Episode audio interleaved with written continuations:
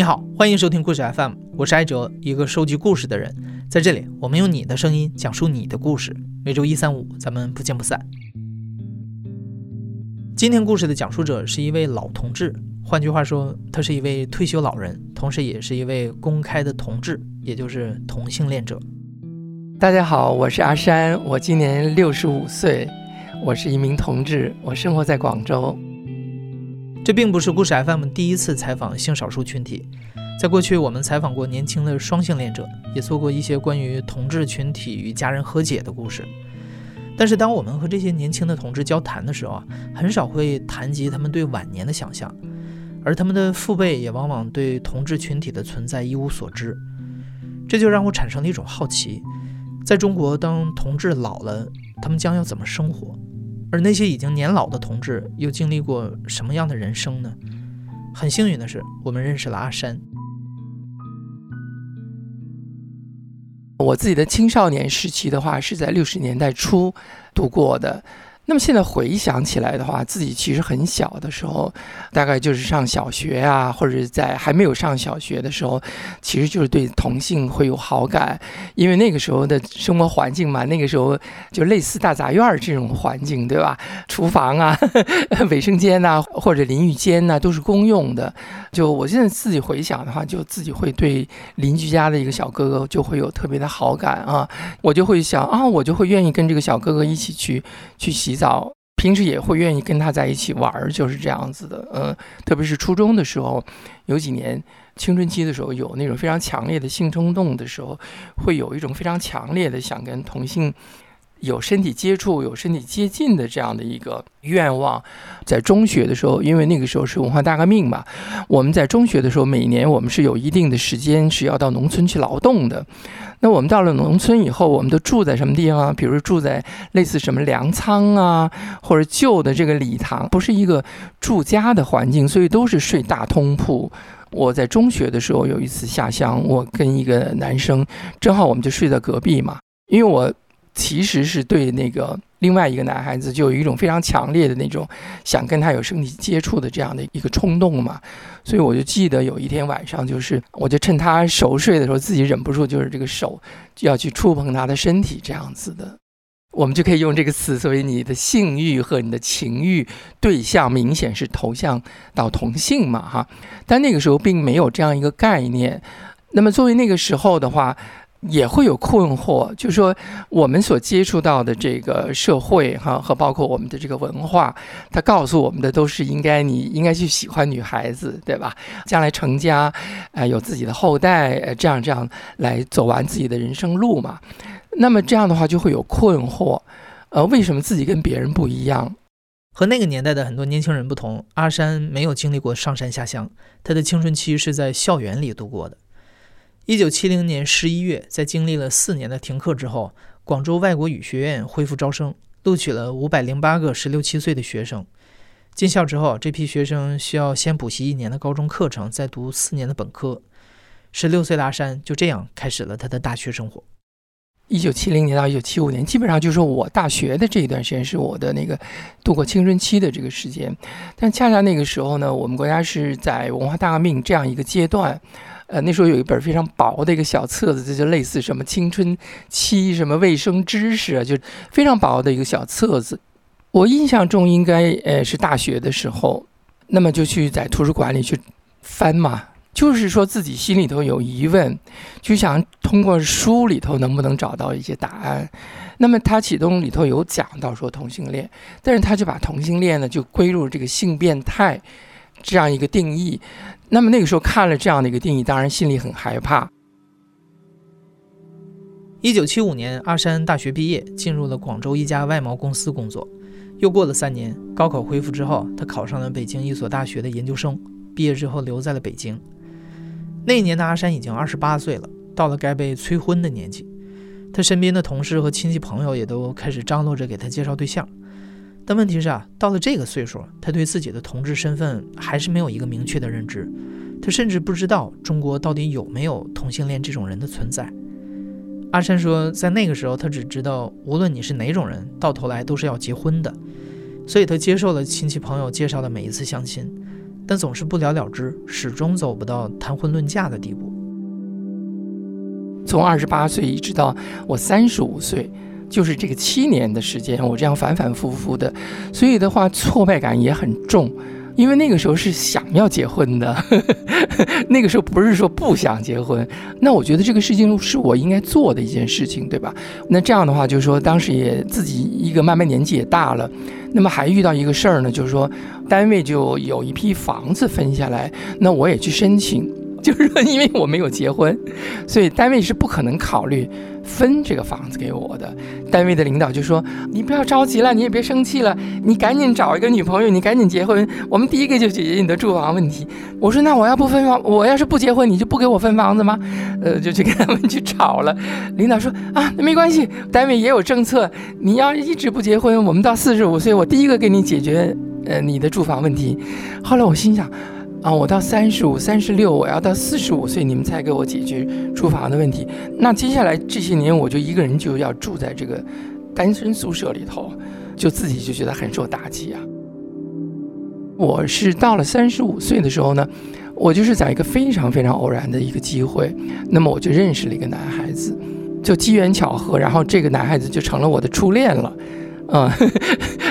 就是说起来也挺神奇的。在那个年代，八九十年代或者更早的时候的话，跟现在不一样啊。因为现在互联网时代，呃，很多年轻的朋友他们想结识自己的同伴的话，呃，有一些社交软件什么的，在当时的话是没有的。嗯，其实当时是有一种方法，就是说，呃，我们在北京嘛，就是有些公园，可能大家也都知道，嗯，呃，在北京就叫做点儿啊，叫点儿。那么在广州呢，我们叫做渔场，什么意思呢？就是去那儿想认识人嘛，就好像说在那逛来逛去啊，然后呢，有的人就像在在那钓鱼一样的，包括你像。成都啊，或者四川的，他们可能是什么叫漂场啊？可能各地都有不同的说法，但是它往往都是在一个社会上一些公开的场合，交通比较便利，以某一个公共厕所作为一个中心点，在这个周围的一个区域形成一个是像一个秘密的一个地区。我当时并不知道外面社会上有这样的其他的人存在，也不知道北京有所谓这种的点儿存在。我是非常偶然的经过这样一个地方，呃，我那天晚上呢，我就在自己单位里吃完饭，然后整理好自己东西之后呢，我就骑自行车就到西城这边来，准备到一个朋友家里借宿，第二天就方便去到考场嘛。那我就经过这个西园饭店这个一个街头绿地的时候呢，呃，我就要用卫生间，我就进去了。我在里头上厕所嘛，然后就哎有一个年轻人进来了，呃，我上完厕所我就出来了嘛。出来以后呢，然后我就骑自行车就走了这样子。然后这个时候他就跟着我就过来了。那这样的话，我就能够自己感觉到说，哎，这个人就从这个地方开始，他就等于一直是在我后面。在跟着我这样子，所以往前面骑骑了一段时间以后，已经经过甘家口那边了，就已经有好几站路了嘛。呃，那我就停下来，停下来他就过来跟我搭讪嘛。那我现在当然有点想不起来了，说啊，当时怎么怎么跟我搭讪，说了啥，我也现在都不记得了。嗯，可能类似什么啊，你你你你出来干嘛呀？可能出来遛弯啊，或者怎么怎么这么晚怎么还不回家？可能类似这种东西。他比我小，我三十五岁，他二十五岁。跟我差不多高，看上去那个挺结实的样子的，嗯，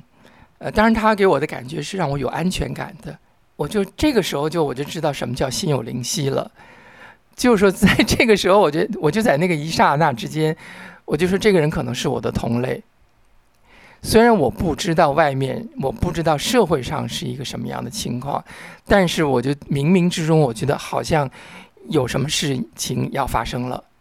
那我们就聊天。呃，因为还是八十年代末嘛，对吧？那我就想着，我也不能在马路边上一直这么聊天啊。后来我们就说，那好吧，那我们就互相给对方留了个电话。但是我自己想想，自己也蛮大胆的，因为那个时候电话全都是单位的电话，而且单位的电话可能是放在传达室，或者是放在领导的那个办公室里头的。那天晚上，我不知道为什么自己就那么大胆，我就把。单位的电话就留给他了，然后他也把他单位电电话就留给我了，啊，就这样子，然后就回去了。回去以后呢，过了三天，然后这个男孩子就给我打电话了。那就说，哎，要不要呃一起见个面啊，聊聊天啊什么的？因为我的工作单位在城里嘛，他在郊区，我就说那行啊，我是周末的话，你要进城过来，我们一起啊见个面，聊聊天儿这样子的。过了几天他就来了，嗯，我们就聊天嘛，我就很高兴，他也很高兴，聊聊聊聊聊，然后就天气就比较晚了，他那个意思好像说那就回不去了吧哈。然后我就说行啊，我说你你住吧，反正我说这很方便啊。我说我自己有一个房间，我说今天晚上你就睡我的床上，然后呢我就到隔壁同事那个房间去住这样子。然后他就说你这个神经病。然后现在想起来当然很好笑，对不对？但是我那个时候真的是完全不懂，什么都不懂。但是呢自己又觉得冥冥之中好像有些什么事情要发生。那那天晚上就。就在我的宿舍里嘛，然后是一个单人床，非常小的，然后我就拿了个凳子，就在那个床边上是那个拼了一下，然后那天晚上就我们就在一张床上，就呃那天晚上就在一张床上睡觉嘛。那么第一天晚上，当然就是说该发生的事儿就都发生了。呃，从自己当时来讲是完全是懵懂的，不知道要发生什么事儿，但是当那个事情要发生的时候。自己马上心里就明白，这个就是我要的东西。我们就这第一天晚上吧，然后第二天他就去上班了。这样的话，就是过几天我就又约他来。那我当然这个我就很高兴嘛，就是说我认识了这么一个一个朋友，然后我们又可以做我很多很多人都想做，但是我又不知道我要做的是什么东西的事儿。那我就又约他来，他又又来。嗯，我就记得特别清楚，大概是在第三次还是第四次之后。我就问他，我说我在报纸上看到，好像有一个说法哈，就说如果一个人跟同性发生过三次性关系，他就有可能是同性恋。我说是不是这样回事儿？他就又说了我一句，他他说你就是神经病嘛。他说，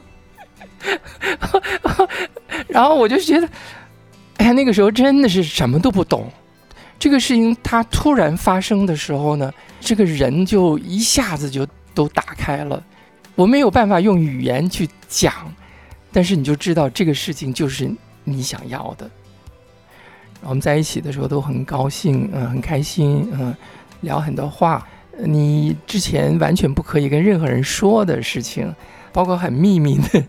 也可以不可告人的一些事情，然后都可以有个人跟你说，这个会给到你一种解放的感觉。因为三十五年这么多年，自己都是。呃，处于一种非常压抑的这样一个状态，非常茫然，非常挣扎。然后突然间，啊，这么出现这样一个人，然后你可以跟他说任何的事儿，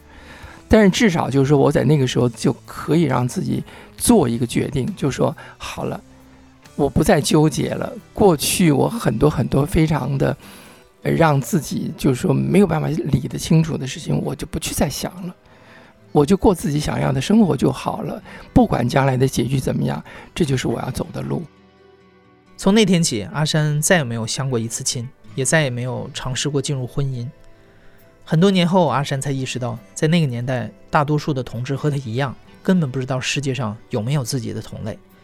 这是一种常人无法想象的孤独和苦闷。只有等他们发现自己并不是全世界唯一一个喜欢同性的人的时候啊。他们才能开始学着接受自己，这个过程被他们称为进圈子。当然，我就是认识了我第一任男朋友之后，呃，慢慢的自己也都跟这个大家所谓说这个圈子嘛，就所谓这个圈子。那我们我们现在的说法就是说，我们这个社群吧，我们在那个时候其实我们是不会用同性恋这个词。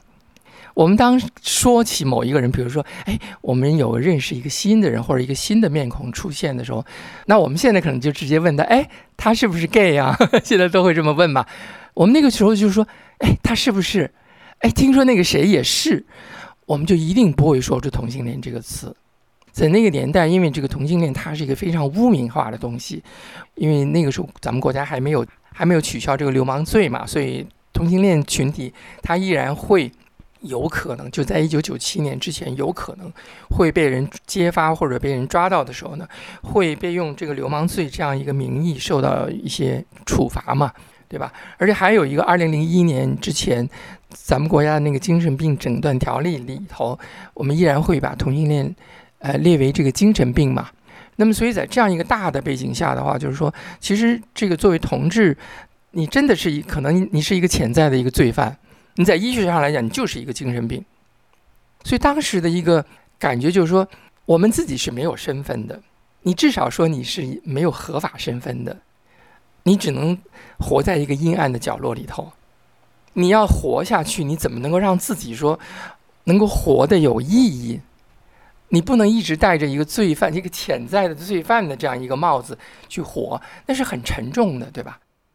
呃，我就是了解到，呃，一些朋友，呃，他们在工作单位当中，呃，由于他们跟一些同性的这样的事情，就是性行为也好，或者这些交往也好呢，他们就会被送去劳动改造，或者是他们就会被判刑，但是具体。判了多少年？我现在就一下子想不起来了。这个是我跟他不是特别特别熟的一个朋友，他就是嗯，就是被送去劳动劳动改造了。但是他们单位呢也还不错，当他这个劳动改造几年之后呢，还依然接受他了。回来之后呢，就不让他做原来的工作了，然后就安排他去烧锅炉了。其实他就是一个很明确的是一种惩罚的一个安排嘛。北京也有一个老同志，就叫老巴黎。我们大家在网上如果搜索的话，就能看到他的故事。他就是因为呃受到人家的举报嘛，他就也是几次呃受到那个治安的惩治。这样的话，他甚至。丢了自己的工作，因为他原来是一个教师嘛。因为在这个八十年代末或者九十年代初的时候，呃，当时中国的整个社会环境是，呃，人是不能够自由流动的，呃，不像现在啊，你找一个什么职职业哈，或者是你换一个城市去生活，只要你能够有一个接收你的地方，呃，你就可以解决自己的生存问题嘛，对吧？但是在那个时候是没有的，一旦你丢掉工作。这是一个非常非常严重的一个问题，它真的是牵扯到一个生与死的一个问题，所以会令到我们在交往的时候会特别特别的小心，就不要被别人发现，对吧？这是一方面。另外一方面的话，就是由于许多的呃同志，他担心自己的身份的暴露，他可能会去做一些这个主流价值观或主流社会对他的所谓的一个期待，比如说很多人就会走入婚姻。和那个年代的很多同志相比，阿山是幸运的。他既没有被打成精神病，也没有被告发流氓罪，他的家人和工作单位也没有逼迫他非结婚不可。但是阿山的很多朋友都没有扛过去，包括他的初恋男友。就是我跟呃第一个男生交往了，呃大概一年的样子，嗯，后来有一天晚上他就来找我们，他就说晚上就不在这儿留夜了，他就要回去。回去以后呢，我就送他到公交车站，然后他就跟我说：“呃，说我们不要再交往了，说嗯，我们就这样吧啊。”那我就明白他肯定要跟我分手，嗯，呃，我就问他为什么啊？他发生了什么事儿？呃，他就跟我说：“他说，嗯，因为家里要我去结婚，这样的话，我就觉得我也没办法跟你继续交往了，也没有说更多吧。那我当时就想。”我也没办法去阻拦他，当然心里很难受。我就希望他不要跟我分手，但是他就要离开，我又不知道能做什么，那个气氛就很冷吧。他跟我说完之后，那我也不知道该怎么办，就站在公共汽车那儿就很尴尬嘛。然后后来公共汽车来了，那他就上车就走了啊，就是这样子。然后我们很长时间也就没有联系了，那那时候就很茫然呐。在那样一个社会环境之下，非常封闭的时候，当我们失去了一个自己非常心爱的人，我们不知道什么时候能够再碰到第二个。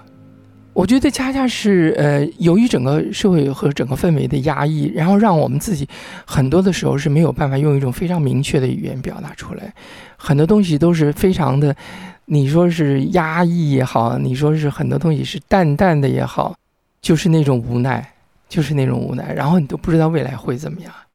和初恋男友分手的一年之后，阿山认识了他的第二任男朋友。就在这个时候，他的母亲觉得儿子在北京既分不到房子，也没人照看，特别担心他，所以母亲要求阿山回广州发展。于是，一九九三年，阿山回到了广州，进入了一家外企工作。比较幸运的是啊，这家美国公司对 LGBT 群体非常友好。公司甚至规定，同志员工的伴侣可以和异性恋员工的伴侣享受同等的公司福利。在这样一个环境下，阿山虽然说始终没有在公司出柜，但也免去了不少的精神压力。阿山更多的压力还是来自于家人，在婚姻的问题上，他只能选择讳莫如深。呃，因为在我很小的时候，十几岁的时候，啊，我父亲就去世了。我是。一九九三年从北京回到广州，呃，我妈妈也问过我这个问题，我一般情况下就是敷衍她了。后来几年呢，呃，我妈妈也不断的提这个问题，呃，那么我想，呃，需要跟我妈妈做一个比较认真的交谈吧。记得有一次呢，我们在家里呃聊了这个话题，我当时是这么回答我妈妈的，我就说，你看。我现在已经呃四十岁上下了哈，我现在工作也不错，呃，我说每个人嘛，可能是在不同的年龄段要去做不同的事情来解决自己的生活当中的问题。我已经过了那个去谈恋爱、去找对象，然后成家这样一个阶段了。当时我也没有跟他明确的表达说我不要结婚。当然，我这种回答肯定就是一个托词了，对吧？不是一个真实的一个想法。就是讲的出柜这个事儿呢，就是我母亲是两千年去世的，所以在两千年之前呢，呃，我那个时候是没有办法用一种语言去跟她讨论这个问题。因为你说到底的话，就变成哎，那你就是流氓啊，或者那你就是精神病啊，对不对？因为这个国家的这个相关的法律也好，那个什么也好，它就是这样定的。那我这个问题我就很难去跟我家里人再做更进一步的沟通，那恐怕的话就会变成一种相互之间的拉扯了啊。所以的话，就是我跟我父母是没有出轨的。二零零八年，受金融危机影响，阿山所在的外企开始裁员。阿山失去了工作，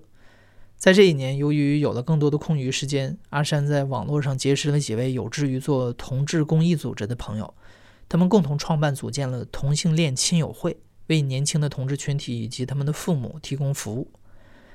二零一四年，同性恋亲友会已经发展壮大，而阿山也到了退休的年纪，所以他从协会理事长的职位上退了下来，成为了一名普通的志愿者。其实我在退休之前，我对自己的年龄没有太明确的一个一个认识，我没有觉得自己老，啊，那么到了二零一四年，然后我就突然间就变成了一个老同志，这个时候我就会发现，慢慢的有很多朋友就会来问我说：“哎，我们同志老了，你们这个老年的这个退休生活是怎么怎么怎么样过的？”这样的话，我就会发现，好像哎，大家对同志老年和对同志养老这个话题。啊，很关注，而且从家长的角度，他非常的担心。他说：“你又不结婚，又没有自己的孩子，呃，你将来老了怎么办？”这个问题是会经常问到的。呃，那么我们在二零一四年的十一月，就正式的开始来做这样一个广州老年男同志口述史这样一个项目。按照阿山原本的计划，他希望能在一年的时间内采访二十位老年同志，制作口述史。但实际上，直到今年为止，他和志愿者们接触的七八十位老年同志中，只有九位接受了邀请。很多人尽管认同他们这个项目的价值，却总觉得自己的经历是一件不光彩的事儿。时代的阴影笼罩了他们的一生，直到晚年依然战战兢兢。而更现实的一个原因是，这七八十位老人大多数都走入了婚姻，在他们看来，对家人瞒了一辈子的事情，到了这个年纪，没必要再掀起波澜。我记得很清楚，有一个老人家，他是在一个下面的，就是县乡镇的一个学校里做老师的，他一直都不知道这个社会上还有这样一个群体的存在。直到他退休以后，因为他的孩子在广州工作，这样的话，他就是说，呃，就是来广州给他带孙子吧。嗯，有一天他是非常偶然的去到一个公园里头，然后是别人搭讪他，他才知道哦，原来这个社会上还有这样一个群体的存在。哦，原来是我是这样一种人。那我就问他，那你现在你自我认同是同性恋吗？他说是。我说：“那你会考虑跟你的妻子离婚，或者你跟他出柜吗？”他说不会，因为我已经到了这个年龄的，就说我怎么样去重新安排我的生活，不是一个轻易能够做一个决定的。他有自己的太太，然后还有自己的儿子，还有他的孙子，他要面对的是一个大家族，他怎么样去处理这个人际关系呢？对于他来讲是非常难的。我们有一个受访者，他给我们讲了一个非常有本地特色的一个比喻，他说婚姻就像年三十晚上的煎堆。煎堆是广州本地的一种过年的食品，这个食品呢，它是炸的，只有过年的时候在吃，平时他们不会做这个。那么这个老人家就说，婚姻其实其实他就是说，像一个年三十的煎堆，人家有，你也得有。那么同时来讲的话，实际上它也会造成一个对在婚姻当中的一个异性恋，包括女性也好，男性也好，对他们造成一个伤害。这个是我们一定要明确的，这个既是一个个人的悲剧，其实我觉得也是一个社会的悲剧，也是一个时代的悲剧。我们跟这些老人家聊天，他们说，其实可能的话，就是你们不要结婚，因为这个婚姻对于他们俩就是说几十年，广东人讲“侯三福”，嗯，就是一个很不舒服、很艰难的这样一个过程。你讲的，呃，同志老了。或者说那一代的同志们，当他们老了，他们是一种什么样的生活？他们怎么养老、处理这个问题呢？通过我们的这个谈和研究，我们就会发现呢，就是说，多数的老人家，他们是进入传统婚姻的，他的养老生活，他是更多的依托在这个传统的婚姻制度之下。来支撑自己的这个养老生活的，但同时我们也可以看到，呃，有一些他一辈子没有走入婚姻、没有没有家庭、没有子女的婚姻的话，他是自己生活的。当他进入老年的时候，他的社会交往圈子在不断缩小的时候，他遇到困难的时候怎么办？嗯，因为其中一个老人家就是就是去年的时候在家里头突然间就发生状况，然后就晕倒在家里了。结果没有人知道，过了两天，他们家里人就是他的那个这个兄弟姊妹啊什么说，哎，怎么两天没有见到他发朋友圈了？然后赶紧就赶过来，然后就呃叫了警察，叫了幺二零，然后送到医院去急救，幸好就救过来了。这是非常现实的问题，对吧？在我自己的角度来讲的话，就是说，呃，让我感到有烦恼的事情的话，我觉得一个是居住的问题。呃，因为我最近一段时间实际上是我是在租房子住，到了一定的年龄，因为我今年六十五嘛，就是还不算老，对吧？那么如果等我到七十岁或者到我七十五岁的时候呢，恐怕我就很难再去外面租房，因为那个房东可能他就会出于某种考虑，他就不一定会把这个房子租给我住了嘛。那这样的话，就是说，嗯，我就会在这个地方就缺乏一个稳定的一个保障，缺乏一个安全感。阿山说：“如果现在有人问他同志老了该怎么办，他还是没办法给出一个普适性的答案。在当下的中国，养老本来就是一个复杂的命题，更何况老年同志属于边缘群体中的边缘群体，他们的很多基本需求被漠视，有的时候甚至会被污名化。比如说，他们依然有性的需求，也希望能找到专门为同志群体服务的养老机构。阿山希望将来有一天在讨论养老这个命题的时候。”老年同志这个群体的声音能够被决策者听到，而在当下，他能做的最大的努力就是过好自己的晚年生活，给别人一个榜样。那么我现在的状况就是我没有成家，我也没有孩子，那么目前我也没有男朋友，我是自己一个人在生活。那么我现在的这个状态呢，呃，有点是很多家长和很多同志所担心出现的状况。但是我怎么说呢？我就是走到今天的话，我反而觉得说，啊，其实你要嗯好好生活的话，更多的是你怎么能够把自己日常的更好的安排好，而不是说你是不是有一个伴侣天天陪伴在你的身边。呃，那么再加上我会把相当的时间都投入在做公益上头，每年我也会到各地去旅游啊，去玩啊，所以我觉得自己还过得还蛮充实的，嗯。呃，我印象非常深的就是有一次我在外面参加活动，呃，然后活动结结束之后呢，有一个妈妈，她就过来悄悄的就在私下就跟我说，她说阿山，我看到你，我对我孩子未来的生活就有信心了。然后那一刻我就想，哦，原来我其实真的因为我自己站出来，就因为我站在这里，我能够被别人看到，就能够发挥它的作用。所以我现在都是说啊，只要有这个机会，我就希望别人能看到我的存在。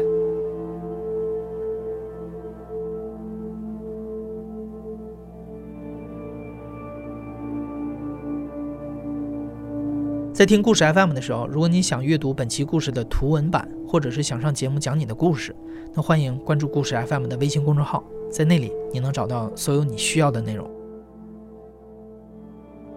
你现在正在收听的是亲历者自述的声音节目故事 FM，我是主白哲。本期节目由梁科制作，声音设计孙泽宇。感谢你的收听，咱们下期再见。